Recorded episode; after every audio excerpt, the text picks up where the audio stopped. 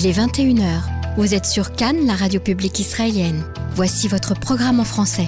Bonne écoute à tous nos auditeurs. Mesdames et messieurs, bonsoir et merci de nous retrouver au micro ce soir. Yael Bornstein en technique avec moi, Guy Ben Weiss. Vous êtes sur Cannes en français et nous sommes ensemble jusqu'à 22h. Chodesh Tov pour nos auditeurs juifs et euh, Aïd Fouter Moubarak pour ceux de nos auditeurs musulmans pour qui le ramadan s'est achevé il y a quelques heures pour la plupart d'entre eux qui ont euh, constaté l'apparition de la lune en tout cas. Alors qu'en Israël, on se trouve en pleine tension sécuritaire et qu'on commémore le souvenir de la Shoah, puis celui des morts tombés pour Israël, qu'on célèbre les 75 ans du pays, jamais tel vent de dissension n'a frappé une nation qui devrait pourtant s'unir d'autant plus alors qu'on craint des échauffourées autour des tombes le soir de Yom HaZikaron et le lendemain, et que le chef de l'opposition Yair Lapid refuse d'être présent lors de la cérémonie des flambeaux le soir de Yom HaTzmaout, on interrogera notre confrère David Chapera sur l'essence d'une telle division. Dans les 75 ans en 75 secondes de ce soir, nous traiterons de l'année 1971, une année riche en événements aussi, vous verrez. Et dans le double magazine de ce soir, on entendra tout d'abord les combattants pour le climat qui marcheront demain à Tel Aviv et qui nous expliqueront pourquoi le végétalisme est la solution aux problèmes climatiques. Une marche qui sera simultanée dans 26 pays du monde samedi et demain vendredi pour les Israéliens. En seconde partie du magazine, on retrouvera Olivier Rafovitch pour sa revue sécuritaire hebdomadaire. Au-delà de la continuité des attentats et des tensions sécuritaires, il nous expliquera pourquoi il faut absolument garder un œil sur la dégradation du conflit au Soudan, qui, je vous le rappelle, a récemment normalisé sa situation avec Israël. Mais avant tout cela, voici le journal d'information et ses principaux titres. Le Flash Info de Cannes, la radio publique israélienne, présenté par Yael Bronstein.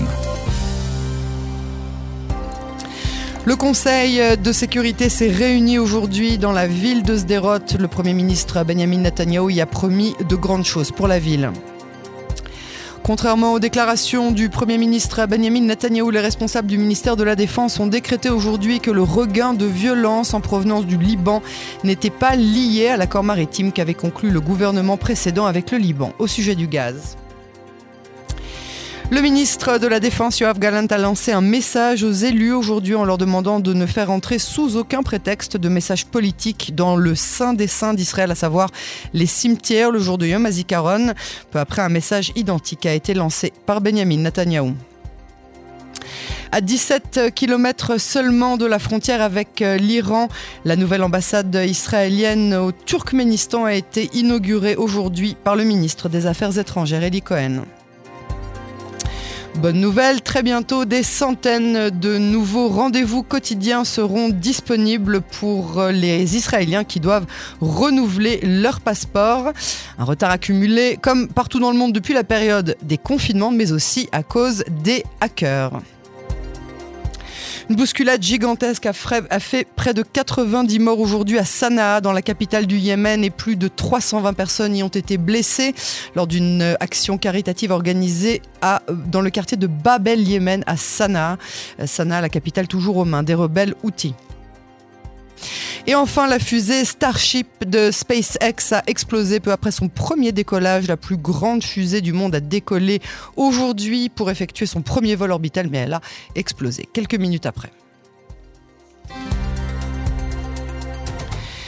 Une réunion gouvernementale s'est tenue aujourd'hui à Sderot, dans le sud d'Israël, euh, au cours de laquelle des manifestants pour et contre la réforme judiciaire se sont rassemblés.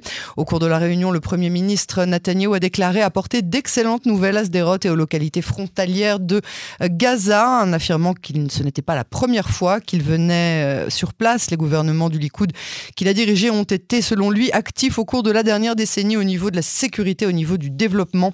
Avoir euh, développer des transports, une gare à Sderot qui a relié la banlieue au centre, prolonger le train jusqu'à Beersheba et l'améliorer, construire des milliers de logements doublés euh, de zones industrielles, aider les résidents financièrement et surtout développer les routes. C'est ce qu'a estimé avoir fait le Premier ministre qui a ajouté que les, les citoyens israéliens s'installaient en masse dans euh, les localités de la bande de Gaza et la croissance de la population dans cette région est de 70% supérieure à la croissance de la population dans le reste de l'État d'Israël. Le gouvernement Netanyahou poursuit selon lui cet effort aujourd'hui avec un autre programme d'1,6 milliard de shekels, plan qui comprend le développement et la, modernisation pardon, de l'espace public, le renforcement de l'éducation et l'autonomisation des jeunes, le renforcement de l'économie locale, l'amélioration de la préparation aux situations d'urgence et encore plusieurs autres choses que le gouvernement Netanyahou a affirmé déclarer très bientôt. Alors, euh, on va passer maintenant à la, raison euh, pour laquelle le chef de l'opposition, Yair Lapid, a affirmé ne pas euh, se rendre à la cérémonie des flambeaux qui se déroulera le soir de Yom. Et pour en parler, j'ai le plaisir d'accueillir le porte-parole francophone de Yeshatid. Bonsoir Henri Bétan. Merci euh, d'avoir accepté notre invitation euh, sur euh, Cannes en français, ancien collègue journaliste et comme je le disais, porte-parole francophone du parti principal de l'opposition. La première question qui me vient à l'esprit, Henri Bétan, est-ce que c'est vraiment le moment? Écoutez, le moment est peut-être mal choisi, mais la temporalité de l'événement n'a pas été choisie par Yeshati. je veux dire par là que rien ne prédisposait euh, Madame Rekev a lancé une invitation, d'autant plus que protocolairement, euh, elle n'est pas invitée à le faire et selon les textes, elle n'a pas à le faire. La puissance invitante, c'est dans l'ordre le président du Parlement et surtout le chef de l'État. Donc, euh, mais ça fait partie, excusez-moi de vous couper la parole, mais ça fait partie des, des, des, ce qu'on appelle les, les, insignes du, de, de, la gouvernance, les Simley Shilton.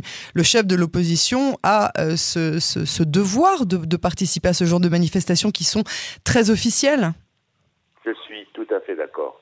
Et euh, normalement, il devait, je m'engage en vous le disant, mais il devait s'y rendre normalement. Mhm. S'il n'y avait pas, cette foucade, ce coup de pied de l'âne de Mme euh, Regev, qui n'avait pas autorité pour le faire et qui a dit publiquement en conférence de presse, alors qu'elle n'est que l'organisatrice, hein, elle n'est pas la chef de cette cérémonie, elle n'est que l'organisatrice. Eh bien, elle a, elle d'elle-même dit devant les journalistes, je vais téléphoner au chef de l'opposition. Elle n'en a pas la qualité pour le faire.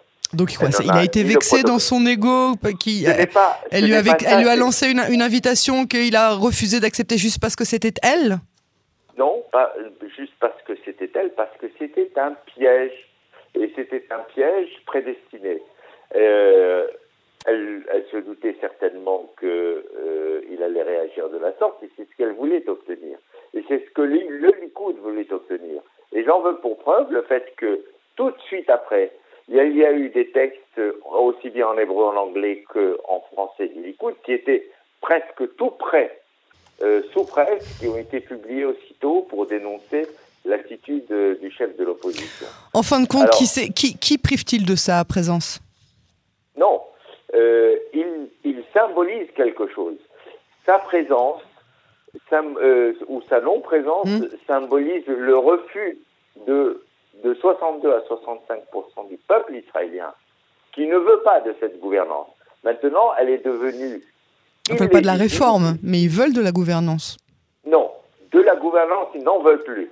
Justement, parce que tous les sondages euh, euh, convergent vers ceci qu'il y a un rejet massif de la part de ce gouvernement, enfin de la part, de, de la part des électeurs israéliens à l'égard de ce gouvernement. Désormais, ce gouvernement, même s'il reste légal, est devenu illégitime.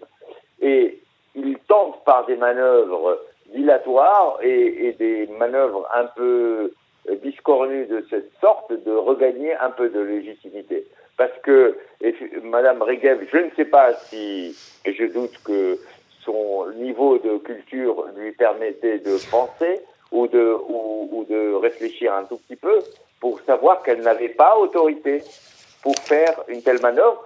Et c'est d'autant plus euh, vrai qu'elle euh, elle sait très bien que le protocole ne lui permet pas. Et elle l'a fait exprès pour manœuvrer de, la sorte. Et ça, à partir du moment où vous provoquez euh, un tel mouvement, celui qui est censé être visé par cette invitation, entre guillemets, qui n'a pas lieu d'être, parce que de fait, le chef de, de l'opposition, comme vous le rappelez, a sa place normal mmh. dans cette cérémonie, comme du reste la présidente de la Cour suprême. De la Cour suprême. Elle, elle va venir pourtant.